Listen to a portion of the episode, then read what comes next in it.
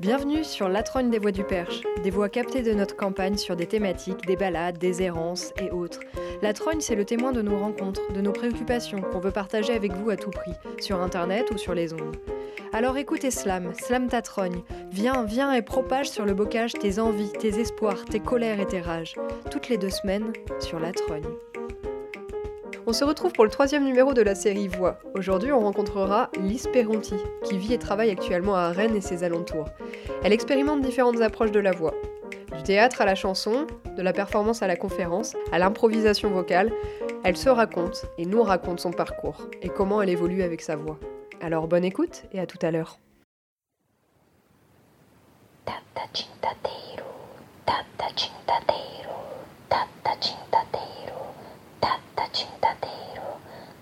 Tintadeiro tava lá, Tata Tintadeiro, Tata Tintadeiro, Tata Tintadeiro, Tata Tintadeiro, Tata Tintadeiro tava lá, Tata Tintadeiro, Tata Tintadeiro, Tata Tintadeiro, Tata Tintadeiro, Tata Tintadeiro tava lá, Tata Tintadeiro. Moi, je suis comme la culture brésilienne. un mélange de plusieurs euh, nationalités.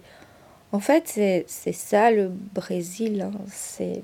Bah, c'est un pays qui a été envahi euh, en, 1500 et depuis, il y a plusieurs euh, ethnies qui sont arrivées dans ce pays-là. Donc, je pense que tout le monde est très mélangé.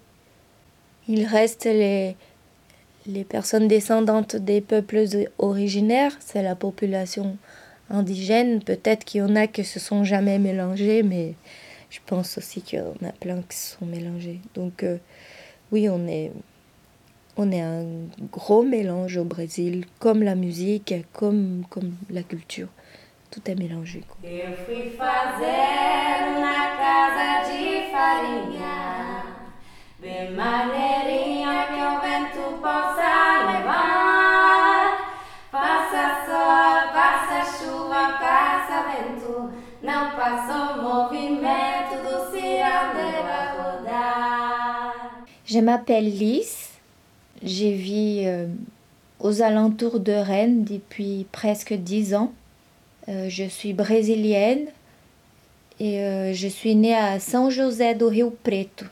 Mais c'est une ville où j'ai jamais habité. En fait, j'ai grandi à São Carlos. Et donc c'est là-bas que j'ai vécu une bonne partie de ma vie jusqu'à mon adolescence. Et après, pour euh, l'université, je suis allée plus au sud, à Londrina, où j'ai vécu cinq ans. comment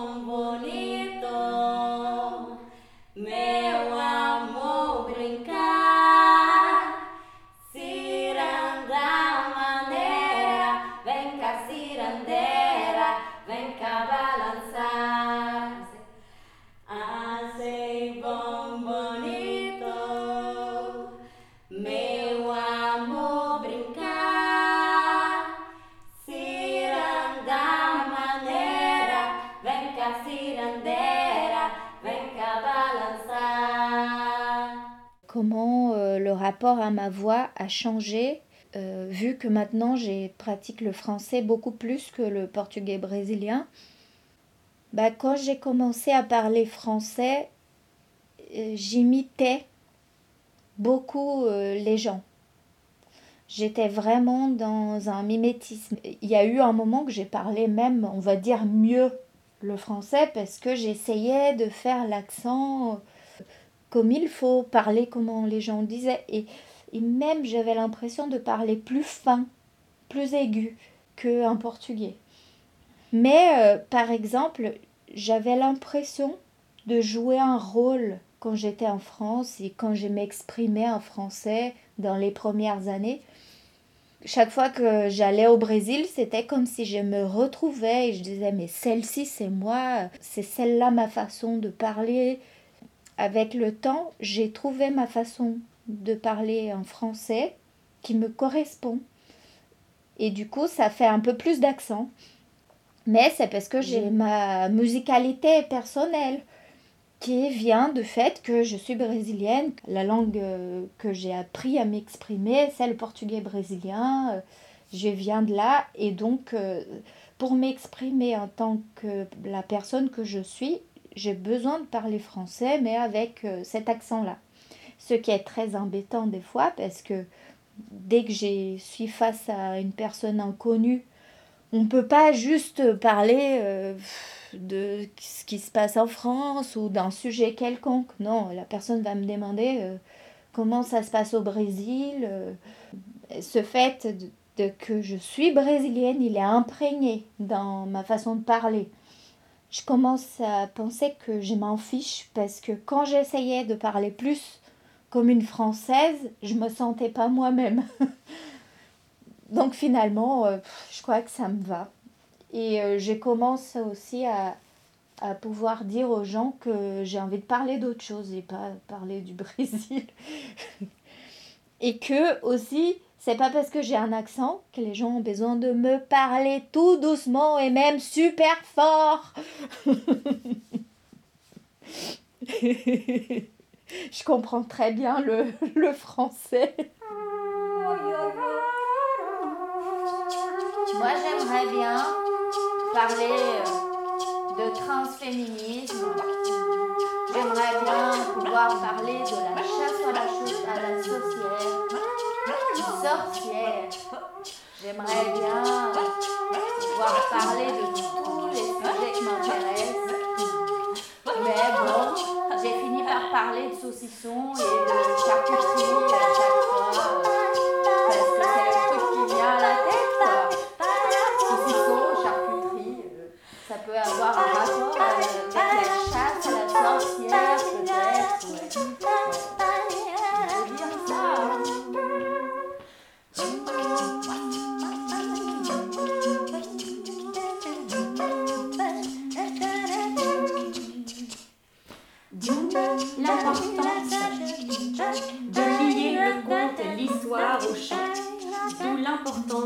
De ne pas perdre le plaisir de la langue j'ai une formation initiale de comédienne. C'est l'université que j'ai fait au Brésil. L'université là-bas, c'est un mélange d'école et université. En fait, il y a beaucoup de pratiques. Et je suis venue en France pour faire un master de art plastique. Et aujourd'hui, je suis artiste multidisciplinaire, on peut dire. Ben, je fais de la performance, qui en ce moment euh, se traduit par des conférences performées euh, sur, euh, sur la vulve, bientôt sur les règles. J'ai fait déjà d'autres performances qui étaient plutôt des actions dans la ville, avec mon corps, avec mon sang menstruel. Il y avait de la danse, il y avait du tricot, il y avait de l'écriture. J'ai fait des spectacles pour les enfants actuellement aussi. Je raconte des histoires avec des objets. J'utilise beaucoup euh, le chant. J'ai toujours chanté, toujours depuis petite. Na cirandinha vamos todos cirandar, vamos dar a meia volta, volta e meia vamos dar. O anel que tu me deste, é, o anel que tu me deste era vidro e se quebrou. O amor que tu me tinhas era pouco e se acabou. Por isso, dona Sanja, faz favor de entrar na roda. Um verso bem bonito, diga adeus e vá-se embora. Euh, j'ai parlé très tôt. Euh, le chant est venu avec euh, la discussion en même temps, j'ai l'impression. j'avais un, un, jouet avec un micro et qu'on mettait des cassettes et je pouvais m'enregistrer. Donc j'ai enregistré plein de cassettes où j'ai chanté, où j'ai parlé, où j'ai raconté des histoires. Mais en tout cas, le chant vient aussi avec euh, le théâtre parce que Donc euh, depuis petite, mes parents m'ont toujours poussé à faire un spectacle à leurs amis quand euh, tout le monde était réuni. Donc à chaque fois, soit avec ma sœur, soit avec une copine que je connais depuis mes deux ans, on faisait soit des petits sketchs ou alors on chantait une chanson à tout le monde. Donc euh, il y avait souvent dans des réunions euh, de nos parents avec leurs amis ou avec la famille notre petit spectacle pour tout le monde.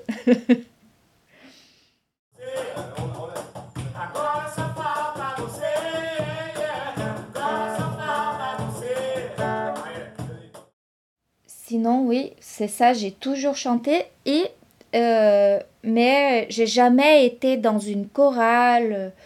J'ai fait du cours de chant, mais pendant euh, six mois seulement. J'ai pas eu trop de patience parce qu'il y avait du solfège, je crois, et je sais pas, ça m'allait pas. Je suis allée à quelques chorales, mais aussi ça m'ennuyait un peu de chanter. Euh, en fait, j'allais une ou deux fois à la chorale et après, je voulais plus y aller parce que c'était ça, c'était pas ça que je voulais faire. Mais je voulais chanter.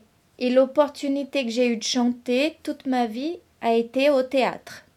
Parce que j'ai fait du théâtre euh, dans les écoles où j'ai étudié. Il y a toujours eu euh, le cours euh, et les profs de théâtre, chaque fois, ils me faisaient chanter une chanson soit à l'ouverture du, du, spectacle, soit à la fin, soit au milieu. Des fois, j'ai chanté en solo, ou alors j'ai chanté avec cette copine-là que je connais depuis mes deux ans. Elle s'appelle Julie. On faisait beaucoup de duos.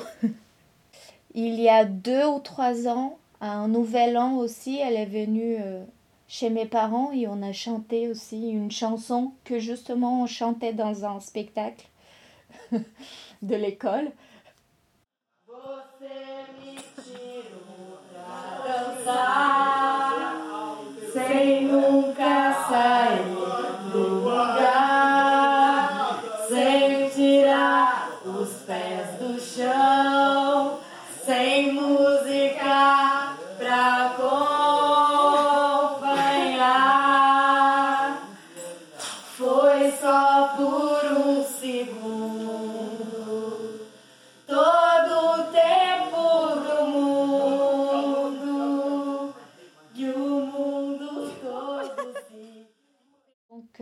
Chanté avec Jules dans un spectacle qui s'appelle O Alto da Compadecida.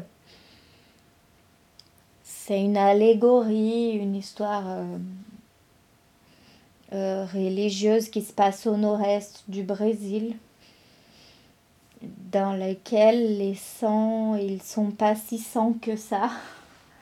Et euh, les histoires de ciel, d'enfer, c'est tout un peu mélangé, euh, le purgatoire, tout ça. Prepare o seu coração para as coisas que eu vou contar. Eu venho lá do sertão, eu venho lá do sertão, eu venho lá do sertão e posso não lhe agradar. Aprendi a dizer não, ver a morte sem chorar, e a morte, o destino, tudo, a morte, o destino, tudo, estava fora de lugar, e eu vivo pra consertar. Na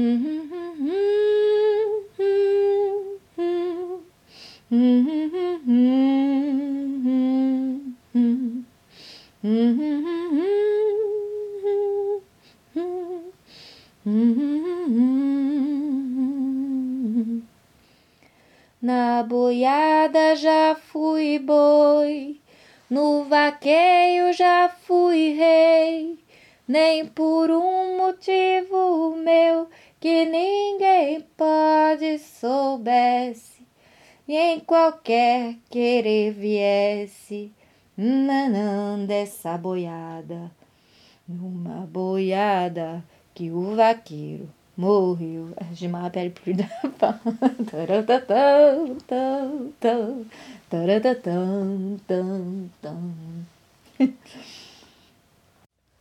La majorité des chansons que je chante, ce sont des chansons que j'ai toujours entendues. Elles font, elles font partie de moi, je pourrais dire. Et euh, c'est vrai qu'il y a plusieurs qui vont représenter une lutte d'une partie de la population. Et euh, je pense que c'est juste important d'être bien conscient de ça, de que c'est pas juste une chanson euh, quelconque, qu'elle représente quelque chose de très important pour, euh, pour certains groupes. A temporada apresentou uma coleção que não deu certo.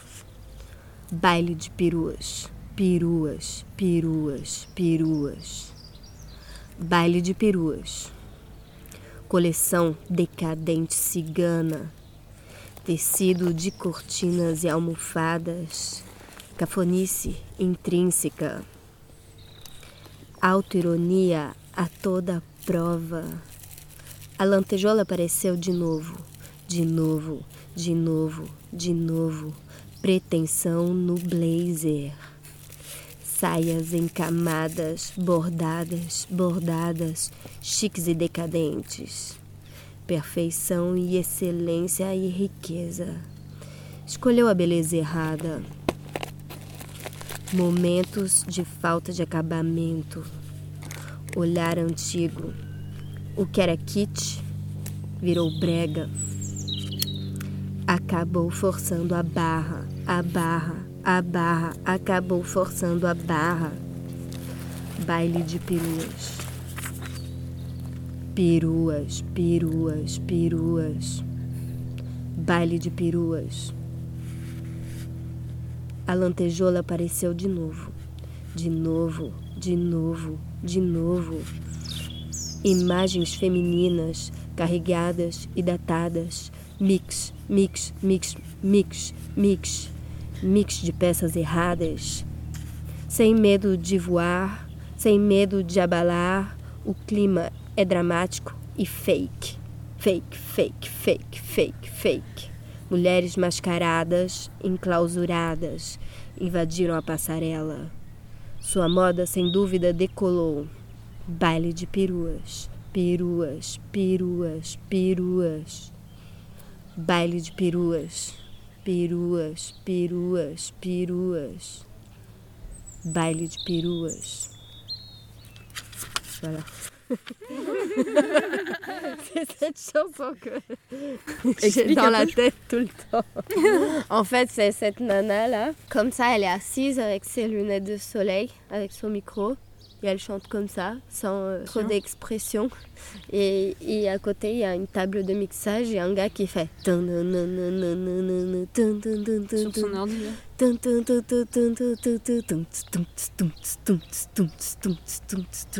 A temporada apareceu uma. Et ça veut dire quoi? Tu peux traduire? Bah, en fait, elle parle d'une fête de, de meufs ringards que la saison a présenté une collection qui n'a pas marché.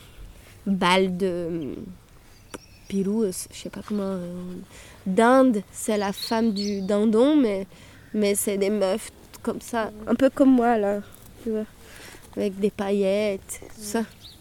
Et donc, euh, dinde, dinde, dinde, balle de dinde, décadente et gitane, tissu de rideaux et coussins, ringaricide, ringaritude intrinsèque, euh, auto-ironie à toutes les preuves. euh, la paillette a apparu à nouveau, à nouveau, à nouveau, à nouveau, à nouveau.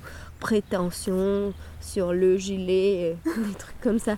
Et jupe avec des couches brodées, brodées, chic et décadente. Perfection, excellence et richesse. Elle a choisi la beauté erronée, la mauvaise beauté. Et moment de manque de finition, le regard ancien, ce qui, est, ce qui était kitsch est devenu ringard. Voilà, des trucs comme ça. Euh, pour expliquer le fait que c'est pas que par la chanson que la voix vient dans mes performances. Et quand je suis allée à l'université, c'était un cursus très euh, corporel. On utilisait très peu notre voix. L'idée, c'était de transmettre euh, les choses à travers euh, le corps, créer des émotions à travers des, des mouvements corporels, des émotions alors qu'ils ne sont pas vrais, mais que les mouvements corporels pouvaient les créer ou créer des créatures, des mouvements. Euh, ça s'inspirait beaucoup de la danse-théâtre aussi. Donc la voix, elle est restée vraiment très de côté dans cette période-là. Hein. Ça a été quatre ans de formation et c'est comme si j'avais euh, plus trop le, le droit de parler ou de chanter dans les, les exercices de scène euh, ou dans les spectacles qu'on faisait. Mais euh, bon, j'ai chanté hein, dans les fêtes. Euh, sauf que il y avait un cours de expression sonore dans lequel on chantait pas trop, je veux dire, on s'exprimait pas trop. J'ai l'impression qu'il n'était pas très pratique ce cours-là d'expression sonore, mais notre prof qui s'appelle Jeannette Chiauhauli, elle avait fait une thèse sur euh, Demetrius Stratus, qui est un musicien de musique expérimentale. Et euh, elle nous donnait plein de références comme euh, Meredith Monk, Diamanda Galas. Donc elle nous montrait de différentes façons d'utiliser sa voix que justement ne passait pas par le chant ou par le discours parlé, parce que l'expérience avant université de théâtre que j'avais, c'était ça, c'était ce discours-là, euh, une discussion, un dialogue, ou, ou raconter quelque chose avec cette voix théâtrale, tout ça. Quand je suis arrivée à l'université, tout ça a été cassé, et y compris dans le cours d'expression sonore, où on a appris vraiment euh, euh, le paysage sonore, la poésie sonore, l'expression de la voix dans de, de différentes façons et des choses que j'avais jamais imaginé qui pourraient exister. Ça a été super riche et justement j'ai pu explorer tout ce que j'ai appris. J'ai l'impression hein, que c'était plus dans la théorie. Je ne me souviens pas si on faisait de la pratique, mais ce qui m'est resté c'était la théorie et j'ai pu explorer ça avec une casse, justement. Depuis euh, trois ans, j'ai participé à un groupe qui s'appelle Une casse.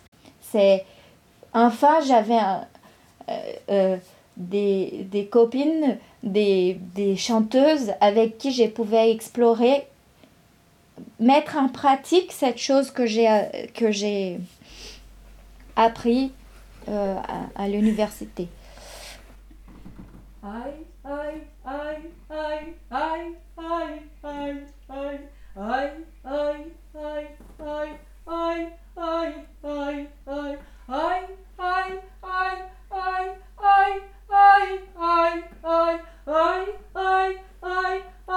Bye, bye, bye, bye.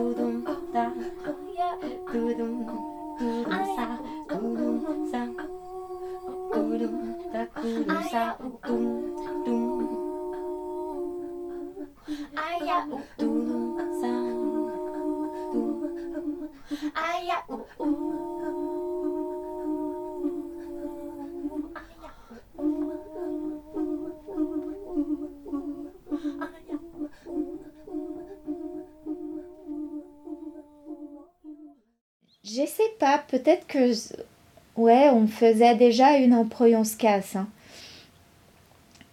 Parce que à cette époque-là, je m'étais replongée dans cette euh, dans ces références que j'avais eues avec la prof d'expression euh, sonore euh, au Brésil et j'avais retrouvé une artiste que j'adore Fatima Miranda j'avais repris une pièce d'elle c'est une pièce de rire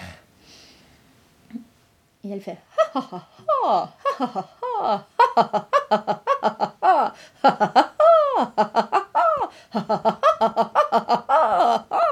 et ça s'arrête jamais et ça rend les gens euh, mal à l'aise même parce que c'est vraiment une, pièce de rire. Alors j'ai cette performance à l'époque où je faisais que des performances euh, sur la menstruation, pas que, mais bah, j'avais cette série de performances sur la menstruation pendant un an. Euh, à chaque fois que j'avais mes règles, je faisais une performance. Et celle-ci, ça a été celle un peu de clôture. Donc elle s'appelle Impressions. Et euh, j'ai fait un paysage sonore avec à nouveau la musique de Fatima Miranda. Depuis que j'ai vu son concert, que je l'ai découvert euh, à Londrina, ça ça m'a extrêmement euh, changé ma conception de qu'est-ce qu'était la musique qu'est-ce que c'était qu'est-ce qu'était le chant qu'est-ce qu'était l'expression vocale qui qui là c'est très clair chez elle l'expression corporelle vient aussi même si on la voit pas vraiment bouger sur scène mais on voit que son corps il est engagé euh, j'ai beaucoup. euh, euh, je me suis beaucoup inspirée de ce qu'elle fait à chaque fois que j'ai voulu faire quelque chose avec la voix et même pas mal de reprises. Donc dans Sangre, j'ai pris une chanson d'elle, un morceau qu'elle fait. Et euh, j'ai enregistré des hum, descriptions de hum, façon de teindre un tissu, de l'histoire de, de teinture de tissu. Il y a aussi un morceau d'un bouquin qui s'appelle La teinte rouge qui expliquait un peu comment étaient les premiers rituels. C'est histoire de avant Jésus-Christ, une histoire un peu biblique, mais qui racontait un peu comme les peuples nomades, quelques rituels qui étaient faits quand la fille elle avait ses premières règles. Donc euh, je mélangeais euh, les techniques euh, bien précises de teinture euh, ancienne et avec le rituel aussi dans lequel elle a son corps badigeonné par des, des crèmes, des arômes et tout ça.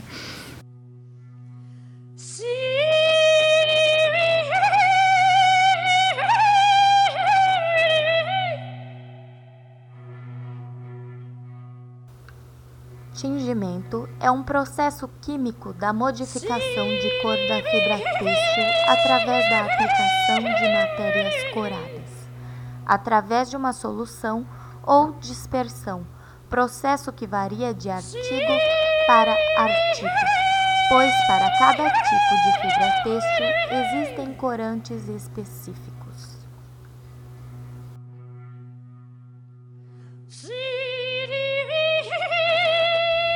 Alguns processos de tingimento exalam cheiros desagradáveis. Um desses é o longo e complexo processo usado na produção do vermelho turco. Esse processo era usado no algodão e produzia um vermelho vivo que não desbotava com a luz, lavagem ou alvejante.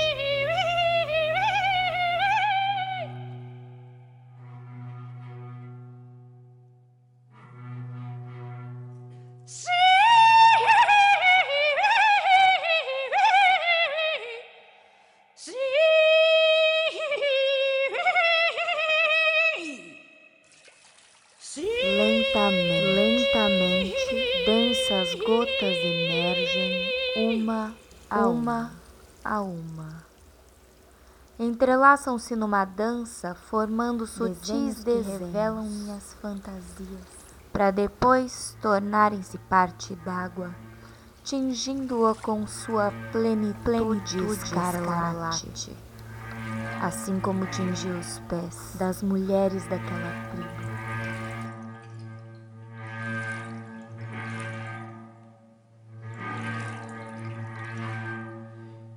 La mara la mara la le yo ya,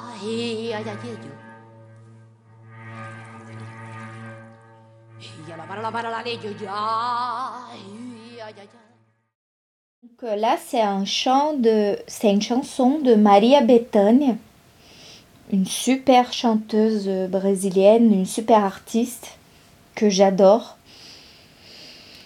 Euh, mais on va dire qu'il est revisité. C'est pour ça que je les chante toujours parce que chaque fois il se transforme. Je vais le chanter.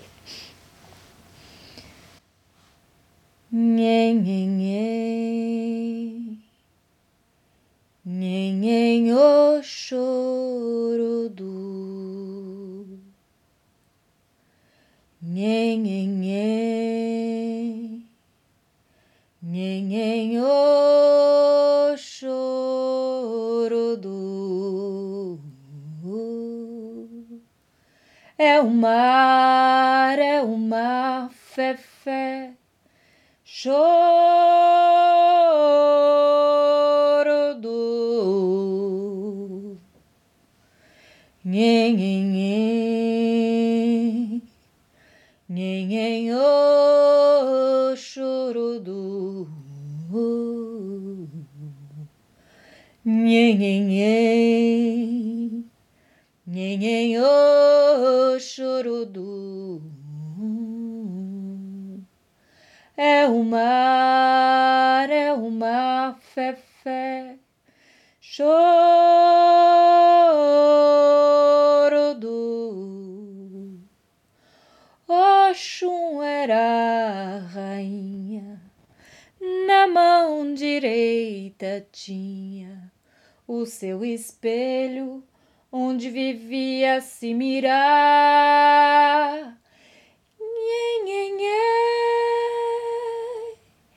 Nhe, nhe, o choro do. Nhe, nhe, nhe. Nhe,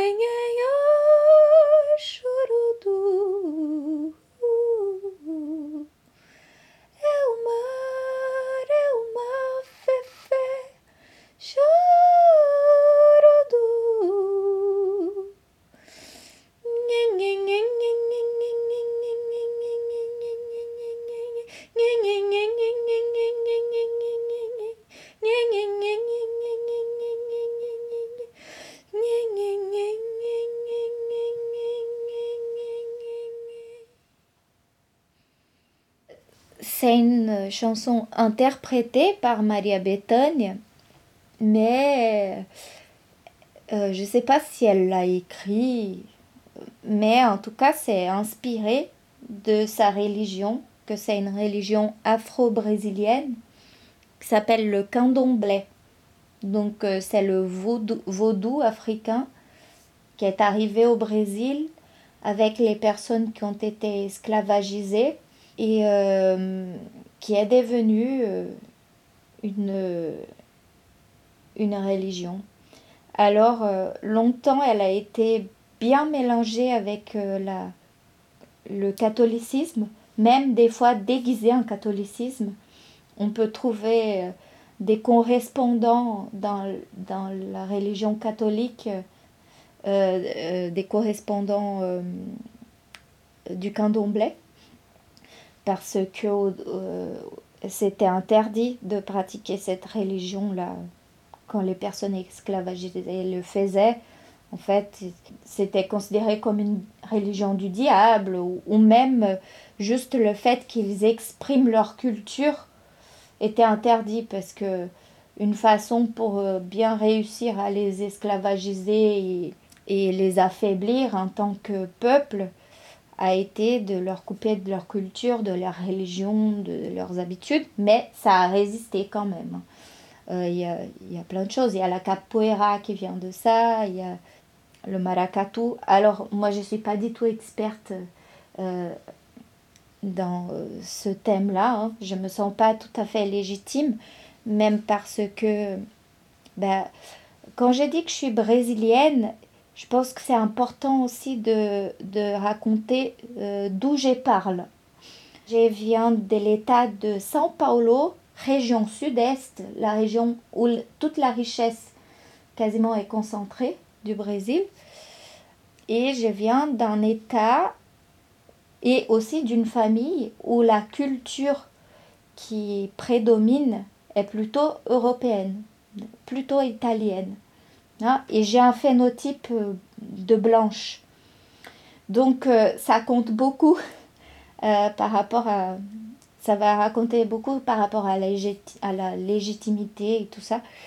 J'ai des amis qui, qui pratiquent le candomblé, qui, qui reçoivent les entités, tout ça.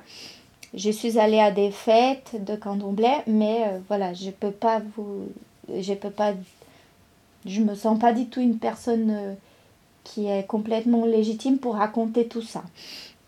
J'ai raconte euh, ce que j'essaie par rapport à ce que mes amis me racontent et aussi euh, notre culture brésilienne, elle est vraiment très chargée de la culture africaine.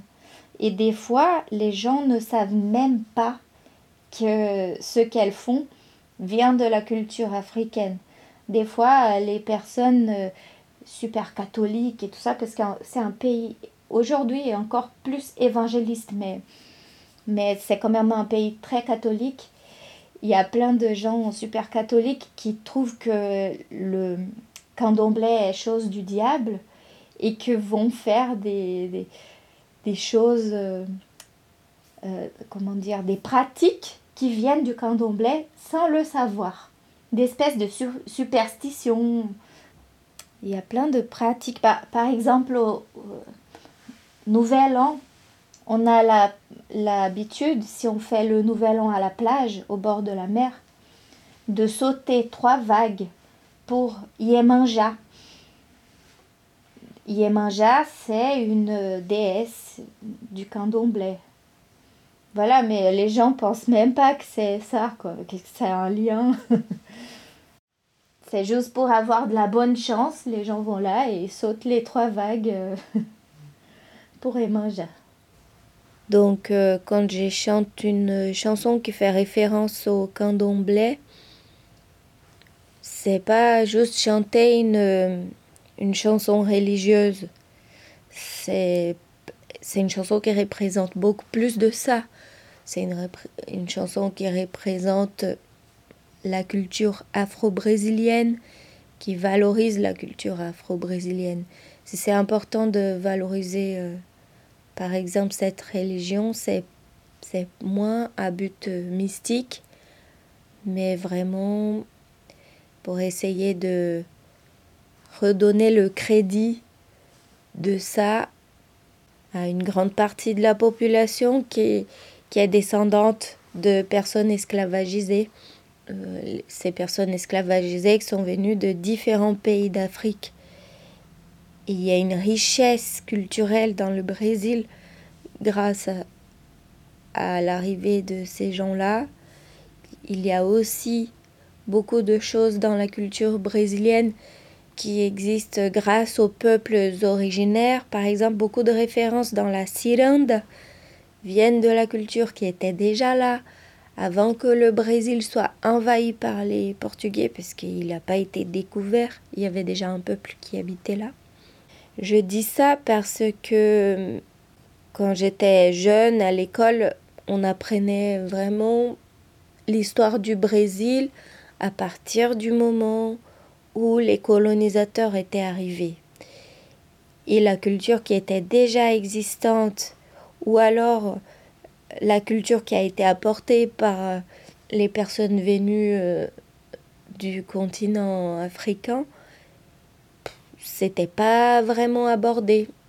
Au Brésil, il y a toujours eu euh, une fierté de la culture apportée principalement dans ma région, la culture apportée par les Européens, donc par les Portugais, ensuite euh, par euh, tous les immigrants qui sont venus remplacer la main-d'œuvre euh, esclave, donc tous les immigrants européens, italiens, espagnols, hollandais. Disons que tout ça, ça a toujours été nommé, alors que tout ce qui vient des peuples considérés minoritaires, qui ne sont pas du tout minoritaires, n'a pas été nommé. Ça a toujours été là, ça a toujours été présent, mais pas nommé. Et par exemple, donc euh, tout ce qui est de la culture afro-brésilienne est très présent dans la musique. Et euh, je pense que c'est important de, de les chanter, ces chansons-là, mais pas seulement les chanter, mais les nommer et dire, ben ça c'est une entité du candomblé. Là, cette chanson, elle parle de Oshun.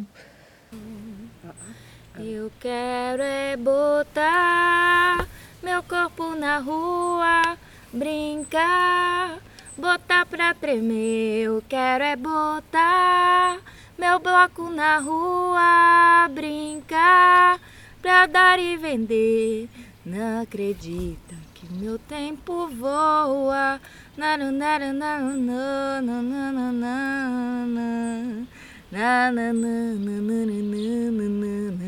nananana no carnaval.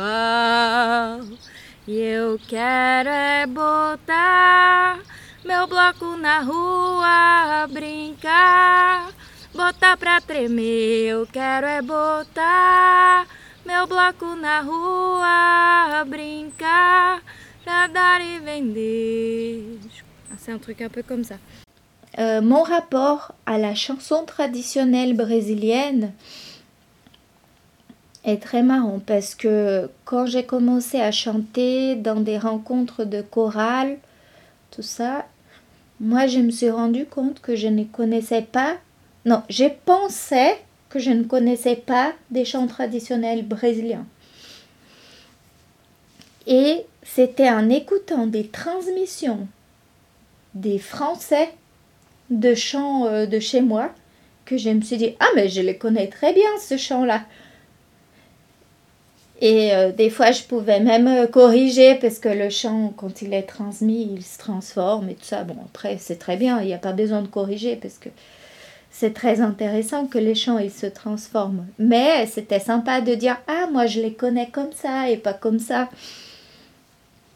Donc oui, j'avais l'impression de ne pas connaître les chants traditionnels parce que peut-être je ne suis, je me suis jamais trop intéressée, mais ils font partie de mon existence. Même euh, en tant qu'enfant, il y avait plein de chants traditionnels qu'on chantait. Alors, euh, je ne suis pas complètement sûre de la provenance de tous ces chants parce que le Brésil, c'est une mixture de, gens du monde entier. Donc euh, il y a des chants que je pense que sont brésiliens, mais en fait ils, ils, vont venir même de Russie, tu vois. Il y a la question de l'appropriation culturelle que se pose beaucoup au Brésil, parce que chaque région au Brésil est très différente, il y a une culture très forte. Et euh, c'est pas juste des questions culturelles, mais c'est des questions aussi ethniques qui accompagnent les chansons et en plus euh, des questions même euh, sociales quoi. Donc il y a plusieurs types de chansons que on se pose la question de, de, les transmettre, d'être euh, la personne qui va représenter ça dans un autre pays, alors que c'est une chanson de personnes qui ont été esclavagisées, par exemple, ou une chanson des peuples indigènes de résistance. Moi, quand j'entends des chansons euh, qui parlent des sangs du candomblé, par exemple, en France, je suis partagée parce qu'en même temps, euh, j'ai entendu ça dans plusieurs chorales, euh, des chansons qui vont parler de Oshun ou, ou de Yemanja. Et euh, d'un côté, je me dis, c'est super, la culture, elle se diffuse. Hein, ces chants super riches, ils sont là. Mais en même temps, je sais pas si les gens qui sont en train de chanter ça ont conscience de l'existence de cette religion et de tout ce qu'elle a dû euh, euh, de cette religion, des cultures qui résistent au Brésil, par exemple les cultures indigènes, tout ce que ces gens-là ont passé pour pouvoir faire perdurer leur culture. C'est des, il y a plein d'ethnies au Brésil qui ont été décimées et qu'il y en a qui sont déjà vers leur fin. Même les langues, au Brésil, il y a plein de langues, surtout des langues indigènes. Et des fois, euh, aujourd'hui, tu as un représentant de la langue. Et quand euh, cette personne mourira, mais ben, cette langue va partir avec, euh, avec elle. Donc, moi, je trouve super les chants traditionnels et c'est super de les chanter, mais peut-être qu'il faut que ce soit accompagné de leur histoire aussi. Parce que plein de fois, ça peut être des chants de lutte, de résistance. C'est comme si on chantait les chansons des femmes là, debout, debout, mais dans un contexte, je sais pas, complètement macho, sans savoir. Bon, ça serait rigolo ça, mais utiliser juste la mélodie pour chanter des trucs super euh, macho, racistes, je sais pas. Dans les chorales, il y a souvent des chansons du monde entier. Et euh, moi, ce que me concerne, c'est que les chansons brésiliennes, je sais de quoi ça parle et du coup, là, j'ai peux ressentir un peu qu'est-ce que c'est. d'être mitigée, quoi. De des fois dire, ah, c'est pas très juste de chanter ça comme ça, et en même temps d'être contente que tout le monde est là en train de, de chanter euh, une, chan une chanson qui est importante pour euh, un, un certain peuple de mon pays. Et c'était Ora ye ye ora ye ye J'ai entendu ça dans des gens qui chantaient euh, dans la rue. C'était donc euh, des gens, des femmes qui chantaient euh, des chants des femmes. C'était très beau hein, comme événement. Et entre chaque chant, pour se déplacer, il y avait cette. je ne me souviens pas du, du, du rythme. Ora ye oshun, ora ye oshun. Mais c'était pas ça le rythme. Mais je me demandais si les gens savaient que s'agissait de, de, cette déesse chant. Il y a une chanson que c'est celle que je chante à chaque fois que, que je dis Ah, est-ce que je peux chanter une chanson? Oui, oui, chante. Allez, je chante celle-là. s'appelle O Bêbado e o Equilibrista, interprétée par Elise Regine, qui était aussi une super euh, artiste euh, brésilienne. Euh, c'était très émouvant comment elle chantait parce qu'elle mettait vraiment tout quoi pour chanter. Euh, elle habitait euh, ses chansons. Donc, o bêbado e o equilibrista. Caía a tarde feito um viaduto um bêbado trajando luto. Me lembrou Carlitos, a lua, tal qual a dona de um bordel, pedia a cada estrela fria um brilho de aluguel. E nuvens lá no mataborrão do céu chupavam manchas torturadas. Que sufoco louco, um bêbado com chapéu coco faz reverências mil. Na noite do Brasil, meu Brasil que sonha com a volta do irmão do enfio, com tanta gente que partiu no rabo de um foguete chora. A nossa pátria mãe gentil choram Marias e Clarices no solo do Brasil mas sei que uma dor assim pungente não há de ser inutilmente a esperança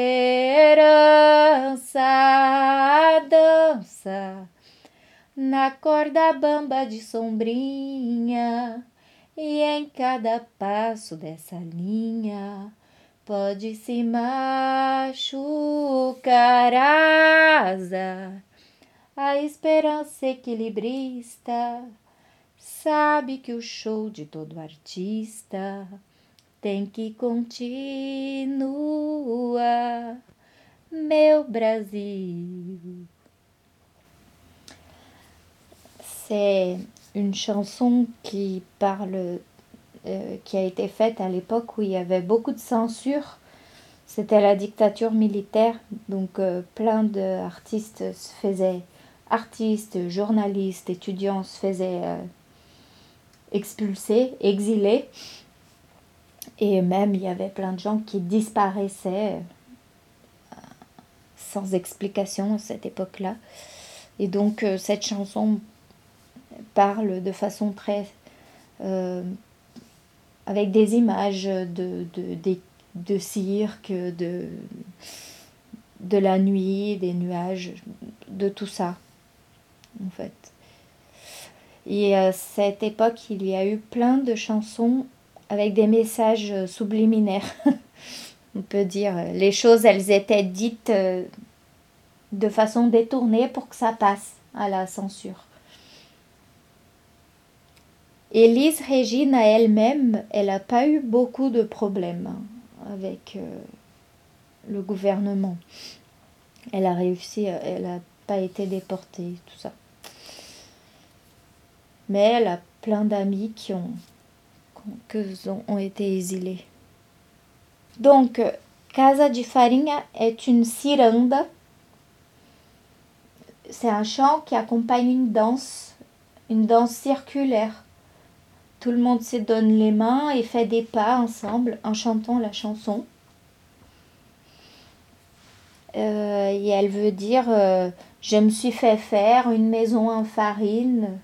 Elle était si bien euh, que le vent pouvait la, la mener.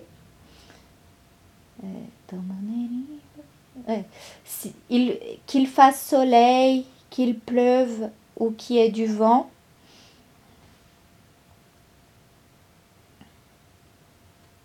c'est pas grave, ça ne va pas juste passer le mouvement de la personne qui fait la ciranda à danser.